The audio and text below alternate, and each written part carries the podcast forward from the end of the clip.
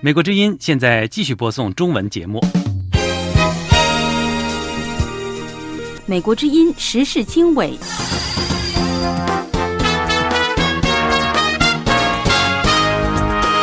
各位听众朋友，大家好，欢迎收听《美国之音时事经纬》节目。今天是中国时间一月十九号，星期五。我是齐永明，在美国首都华盛顿播出这次节目。美国国务卿布林肯在达沃斯世界经济论坛上表示，美中两国在未来一年里会有更多的互动，而领导人之间的互动是无可替代的。Uh, there's no substitute for leader-to-leader engagement, especially when you're dealing with China. 白宫再次呼吁立即无条件释放香港民主派人士黎智英。发言人让皮埃尔表示，美国会继续密切关注相关案件的进展。The U.S. strongly condemns the prosecution of pro-democracy advocate and media owner Jimmy Lai. 中国十七个部门联合发布数据要素 X 三年行动计划。评论人士说，他现在的这个东西，他可能就是走不出国外。哦，就是甚至于有可能是会会被西方国家以所谓的安全的理由来做一个限制或者是围堵。详细内容欢迎收听。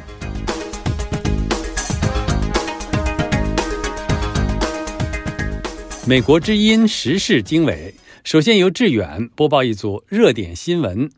好的，永明。日本防卫省一月十八号称。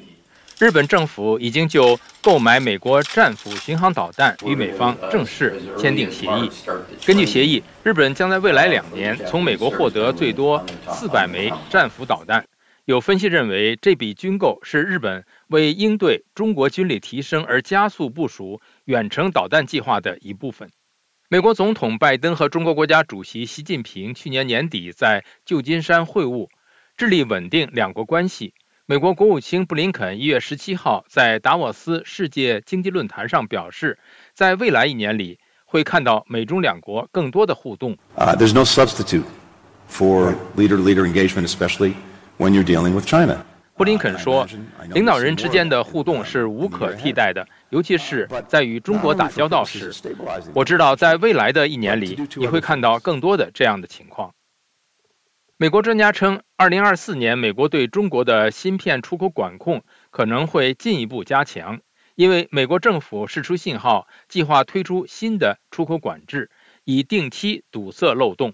American know-how and capital are seeds and fertilizer that have helped foster the growth of China's military might. 前美国副国安顾问伯明一月十七号在众议院外委会举行的检视。美国资金如何助长中国军力的听证会上表示，美国的专业技术和资本是培育中国军力的种子和肥料。他说，在中共的一党专政下，试图把具有商业和军事目的的中国企业加以区分，已经变得越来越困难，而且越来越没有意义。黑利表示，应将中国视作敌人。I dealt with China every single day at the United Nations. 正在争取共和党总统候选人提名的前美国驻联合国大使黑利，十七号在一次竞选活动上说，美国应该把中国视为敌人，并且威胁要结束与中国的正常贸易关系，直到中国停止用芬太尼来谋害美国人民。香港民主派人士一传媒创办人黎智英。被控违反国安法、串谋勾结外国势力的审判目前继续进行中。Uh, so, the U.S. strongly condemns the prosecution of pro-democracy advocate and media owner Jimmy Lai. 白宫新闻秘书让皮埃尔在一月十七号的例行记者会上被问到白宫是否在关注此案时表示，美国再次呼吁立即无条件释放李智英。并会继续密切关注这起及其他遭国安法起诉案件的进展。印度一位高级官员星期三一月十七号表示，如果印中边界保持和平，印度有可能放宽对中国投资采取的严厉审查和限制。印度工业和国内贸易促进部部长拉杰什·库马尔·辛格是在出席瑞士达沃斯世界经济论坛的间隙接受路透社专访时做上述表示的。中东局势复杂化，巴基斯坦空军星期四月十八号一早对伊朗境内据称是贝路支分离主义武装组织的藏身地发动报复性空袭，造成至少九人死亡，加剧了这两个邻国之间的紧张关系，并使中东局势变得更加复杂。这次袭击距离伊朗周二对巴基斯坦进行空袭不到四十八小时。环保人士获刑，俄罗斯中部爆发民众抗议。位于俄罗斯中部巴什科尔托斯坦地区的拜马克市，一月十七号发生大规模抗议事件。抗议者反对当地一家法庭将著名环保活动人士费尔阿尔斯诺夫判处四年监禁。总部位于纽约的保护记者委员会元月十八号发布的报告指出，以色列二零二三年成为全球第六个监禁记者最多的国家，监禁记者人数为十七人。而且都是在十月七号恐怖袭击之后抓捕的。中国在二零二三年度报告中排名最高，紧随其后的分别是缅甸、白俄罗斯、俄罗斯以及越南。伊朗与以色列并列第六。深陷债务危机的中国最大民营房企碧桂园已经同意出售其在澳大利亚的一个大型住宅项目中的全部股权，似有从澳大利亚房地产市场全面撤资的迹象。好，以上是今天的热点新闻。观看新闻视频或阅读深度报道，请登录美国之音中文网 www 点 voa chinese 点 com。更多深入报道，欢迎继续收听。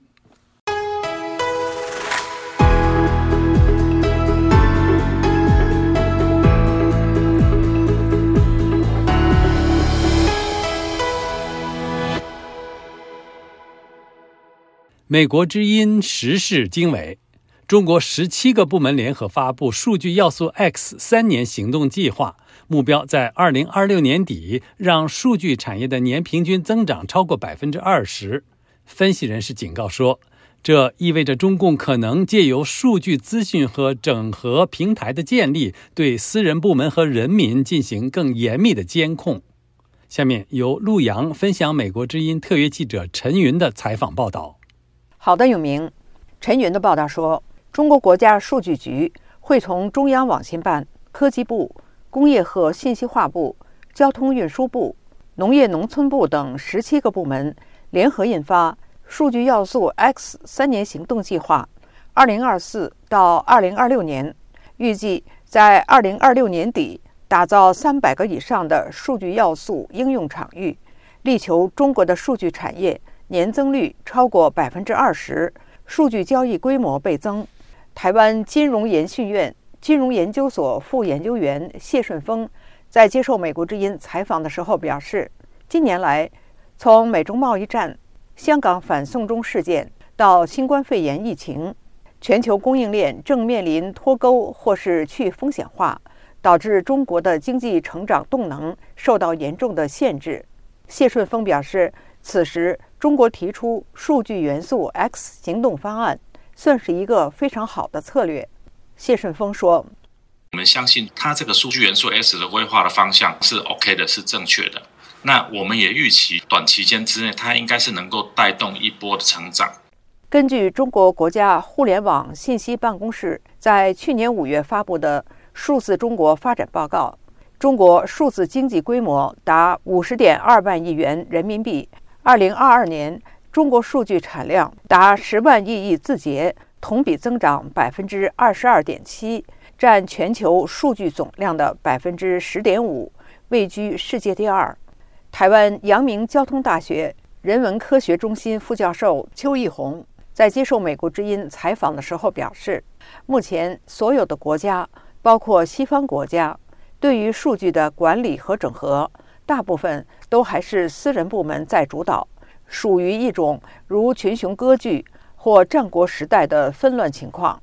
但是中国提出了一个很不一样的做法，它是通过国家力量来统合数据的规范与秩序。邱义宏说：“中国它就是一个比较首次的由国家政府领导，它要树立一个所谓的国家数据所谓的统治主义的这样的一个典范。”不过。虽然中国设下三年后数据产业的年平均成长率要超过百分之二十，但也面临重重挑战。台湾金融研训院金融研究所副研究员谢顺峰表示：“他现在的这个东西，他可能就是走不出国外，哦，就是甚至于有可能是会会被西方国家以所谓的安全的理由来做一个限制或者是围堵，好，这是第一个挑战。其次，如何避免在政府领导下抑制了私人部门的弹性与创新活力，是另外一个挑战。”以及国家要如何促进私人部门和公共部门的数据整合与释放等，都存在一定的难度。台湾阳明交通大学人文科学中心副教授邱义宏还说：“中国的数据要素 X 三年行动计划虽然声称要保护个人隐私，但是由于它是一个国家数据统治主义，所以对个人隐私能有多大程度的保护，他打上一个问号。”以上报道的内容是中国力求国家数据经济，学者担心中共借此用来监控人民。接下来我们要关注的是中国总人口连续第二年锐减，详细内容欢迎收听。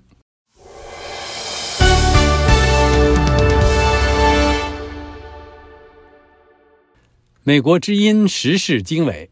中国国家统计局一月十七号发布的数据显示，二零二三年末全国人口比二零二二年末减少二百零八万人，这是中国人口连续第二年出现下降。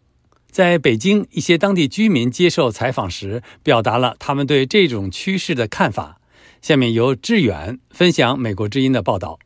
报道说，出生率下降和疫情风控解除后死亡人数大增。导致了2023年中国总人口连续第二年锐减，这将对中国经济前景产生深远影响。2022年末，排除外国人的中国人口总数萎缩了85万人。2022年的人口下降，也是1960年大跃进饥荒以来中国首度人口萎缩。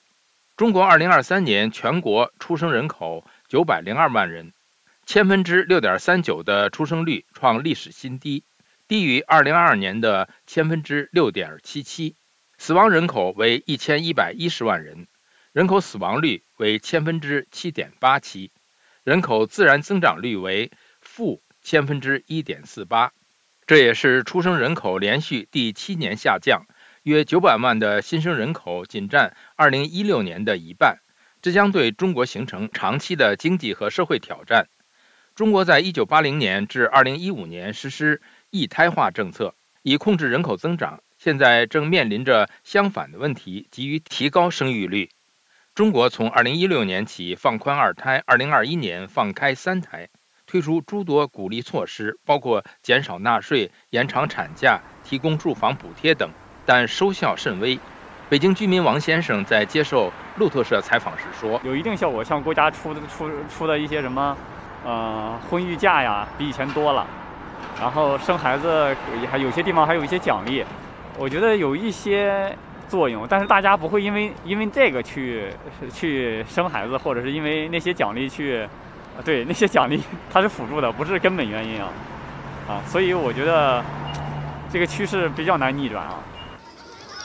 青年失业率连创新高，许多公务员和白领工资下降，占家庭财富三分之二以上的。房地产业陷入危机等因素，都对年轻人的生育意愿产生了更大的负面影响。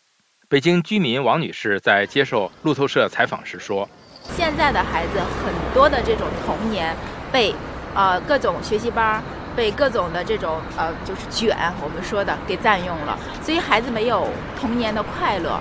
那对于父母来讲，觉得哇，孩子压力这么大，那父母压力其父父母的压力比孩子还要大，甚至出现了焦虑，所以就不想要了。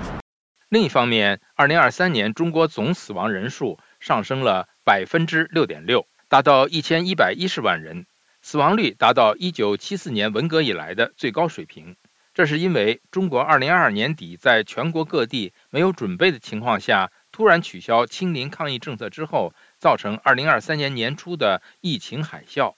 中国向世卫组织报告的死亡人数是12万1889人，然而世卫组织批评这个数字低估了真实的情况。根据中国国务院发展研究中心1月16号发布的《中国发展报告2023》。过去十二年间，中国劳动年龄人口和总人口已相继达到峰值，目前总人口正处于峰值期，预计在未来长时间内将呈现下降趋势，年度出生人口将约每十年下一个百万台阶。北京居民张先生对路透社说：“其实人口减少是一个呃历史的一个必然性，因为随着我们经济的一个发展，人均 GDP 的一个增长。”呃，任何发达国家其实，在 GDP 增长之后，都会伴随着一个人口的减少。永明，以上志远分享的内容是低出生率加新冠死亡潮，致使中国总人口连续第二年锐减。接下来我们关注时事大家谈：中国官媒报道外卖小哥三年挣百万，消息真伪惹争议。相关讨论欢迎收听。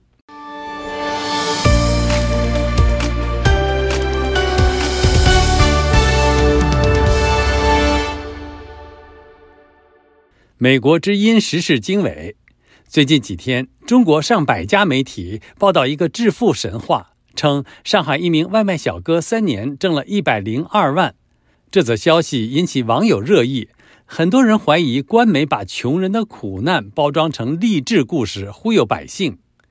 美国之音时事大家谈节目主持人叶凡邀请了南卡大学艾肯商学院讲座教授谢田博士和台湾南华大学国际事务与企业学系孙国祥教授来讨论这个话题。那首先，我来请教孙国祥教授，中国媒体报道的这位上海外卖哥叫陈思，现在是二十六岁。那这个故事到底讲了些什么？他。呃，是这个一九九八年所出生的，然后他来自于这个江西的抚州，他单日哦可以跑到一百八十单，那月榜是这个四千多单的最高一个月，他跑了六万多，然后在二零二三年的八月份是四万多。九月份是两万五，十月份是一万九。那因此呢，就像主持人所说了，三年总共赚了一百零二万的这个人民币。当然，我们可以看到，在这个过程当中，似乎有非常强烈的内宣、大内宣的效果。这种内宣的效果，是一位这个小学肄业的人。可以在这个上海淘金，而且可以远远超过非常多人的这个年薪啦。那所以这些暗示的是，这个其实是有工作机会的。嗯嗯，确实，网友提出了很多的疑点。那陈思他自己是怎么说的呢？我们来看一段网上的视频。一天跑了十八个小时，三年来总共挣了一百零二万，三年。一千多天，我基本无休。周人只看到我挣的一百零二万，但是你们都不知道我背后的故事。那谢田教授，有人质疑说，陈思用了什么样的科技和狠活，才能做到三年挣一百零二万？不过也有外卖的同行说，陈思每天跑十八个小时，三年基本无休，赚这这么多的钱是有可能的。您怎么看这个故事的真实性？这个故事没有没有任何真实性啊！我们看到，实际上你看这个城市，他原来是开餐厅了，当餐厅老板，后来当厨师，然后呢再去跑外卖，送外卖。那现在给你一个，中共会给你一个编叫编造一个帮助编造或者 帮助那个炮制这样一个故事，告诉你呢，在一个最底层做最简单的工作的人呢，他可以来当那个当厨师或当老板还要挣得多，这个是这是根本不可能的。就像有人给他算的账嘛，三年一百零二万，对吧？一年就是三十四万，一个月呢将近三万，两万八千，每天九百三十元，一单呢现在看到美单美团呢现在是一单呢给外卖哥，呃五块钱，那每天每天一百八十六单，算这个一单是二十分钟，这个一单二十分钟这个都不太可能的呀，有时候可能比较有的单和单之间可能很快，有的可能要更长的时间。一百呃，就算一单二十分钟，一百八十六单呢是三千七百二十分钟，而我们把一天算起来的话呢，只有一千四百四十分钟，所以这个实际上是就是你就算的简单的那个呃算算法，你就知道是不可能的。但是呢，就是说中共呢，现在实际上也是有点儿这个的非常的 desperate，走投无路的，不得不编造，经常编造这些神话，他会有鼻子有眼的给你编造出来。各位听众朋友，以上是美国之音时事大家谈节目嘉宾，南卡大学艾肯商学院讲座教授谢田博士，台湾南华大学国际商务与企业学系孙国祥教授所发表的评论。嘉宾观点不代表美国之音。时事大家谈邀请观察人士就最新时政议题进行分析，发表见解。敬请关注美国之音时事大家谈 www 点 voa chinese 点 com。下面一篇报道是自由派学者毛于轼九十五岁高龄移居海外，引发关注。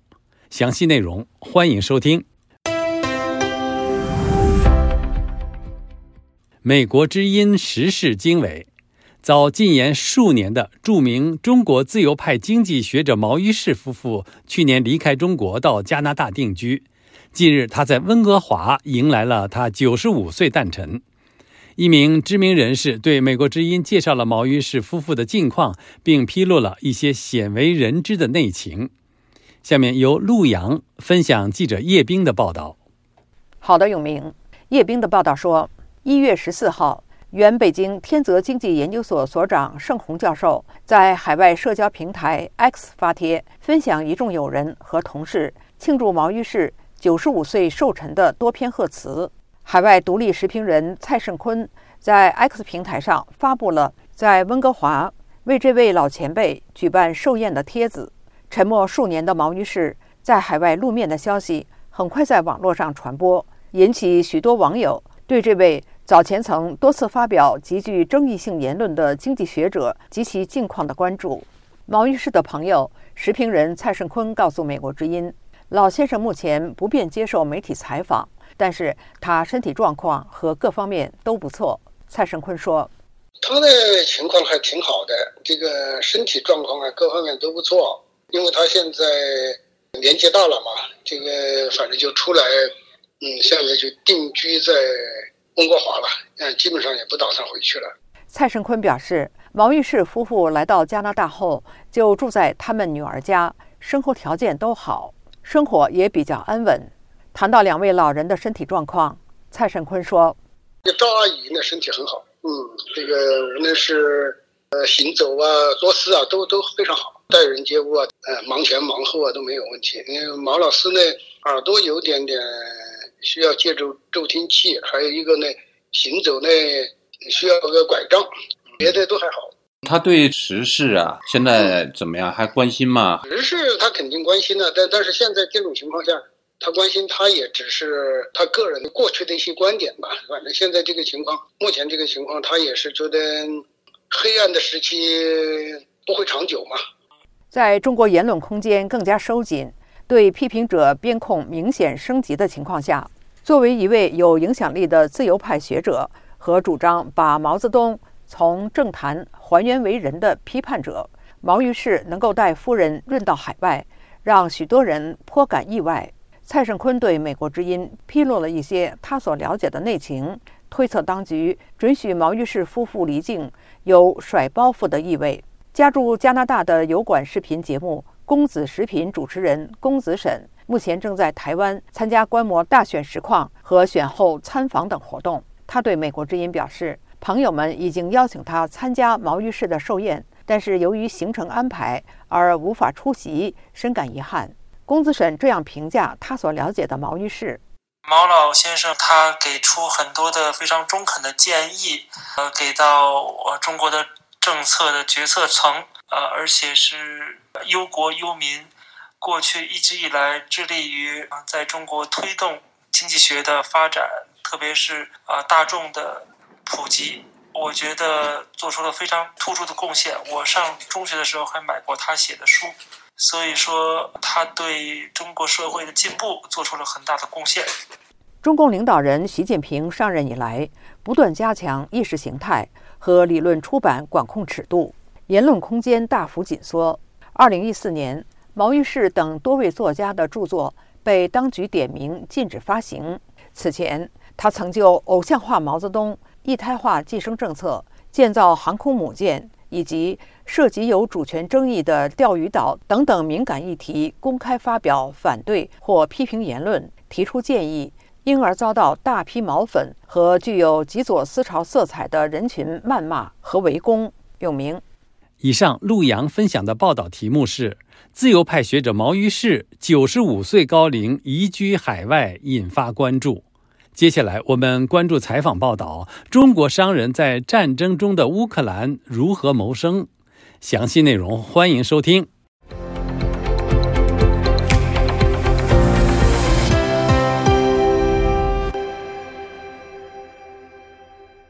美国之音时事经纬。俄乌战争爆发即将两年，很多中国商人陆续回到乌克兰继续他们的生活和生意。他们为什么决定回到战争中的乌克兰？战争对他们的生计有哪些影响？几位当地华人向美国之音谈了他们的生活状态。大家好，我是吴阳，现在我在基辅当地最大的一个小商品批发市场啊，叫特罗耶辛斯基市场。这一条街里面都是中国人。你你你们都在这边做什么生意啊？是？哦，是买鞋的。哦，那去年战争以后你回去了一下是怎么样？去年战争我们嗯跑到那个波兰去了，有的人跑到那个罗马尼亚，我跑到那个波兰，在波兰待了三个礼拜，然后就回来了。我回来是第一个最早的，四月一号就跑回来了。去年四月一号还是前年四月一号？前年。哇，嗯。那您是在国内是浙江哪里人？您是浙江青田。嗯，那青田是在欧洲很多的。对我们最多，我们那边是华那个华侨城嘛。我们青田一个县城，差不多有一半人都在每个全世界每个国家。在在基辅大概有多少人？在基辅这个市场现在人也不多了，也就三三四十四人嘛。嗯，之前有多少战争前？嗯，之前有一百多人。嗯，最早有好几百呢，那时候零几年的时候。那大家主要都是做这个服贸生意还是？嗯，我们老乡在这边基本上是卖鞋，还有卖包，卖女包。我做男包就我一家做批发。哦。我估计今年生意更差了，因为那个战争期爆发以后，您是回去或者离开过一段时间？离开过，离开过。总共应该在外面，我们待了是二月份，哦，三月份到四月份，一个多月吧。哦。就回来了。那怎为什么那么快就回来呢？因为在外面太无聊了，呃，我们生意在这里嘛。虽然当时是市场没有开门，但是陆陆续续有些人呢一直也没有跑，陆陆续续回来的也有，所以说感觉没什么多大关系，我们就回来了。毕竟生意在这里做，呃，在到欧洲那边呢，也就是玩玩，呃，我们也不想在那边落根，不想在那边扎根，不是说落根，应该说，啊。所以您在乌克兰都习惯了，看来是。对对对对对。在乌克兰二十来年了，我去欧洲，包括法国、匈牙利、西班牙一串走过来，比利时我们都去过。我感觉还是喜欢乌克兰。为什么呢？那这里是可能是时间待久了，也一个习惯。再一个，好像感觉家就在这里了，这是一个。再一个吧，怎么习惯了我们这边包括的呃普通百姓啊，人品各方面啊，你我感觉都比较好，适应了。哦，在一个道路上，你看开车啊，各方面比那边我感觉比欧洲国家路要宽敞一点，啊，方方面面原因吧，总归还是有时间长了有感情，这是关键。您自己的生意，这个战争前、战争后差别大吗？呃，差别有很大。去年怎么说呢？我的女包本身就是因为这这个是可有可无的东西，但是男包他们卖好的人也有，卖差的人也有，我女包就比较差。你现在战争过后，中途呃之前又有疫情嘛，反正生意是就疫情开始有影响了，完了又战争了，所以说双重的这个影响，那肯定生意是跟之前没法比。那大约差了多少成呢？这个天差之别了，太差的太多了。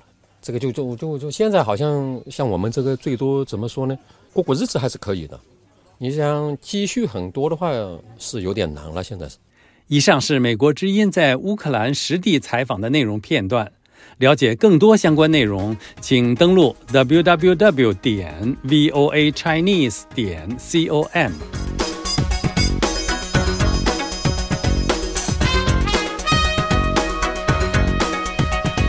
各位听众朋友，今天的时事经纬节目到这里就跟您说再会了。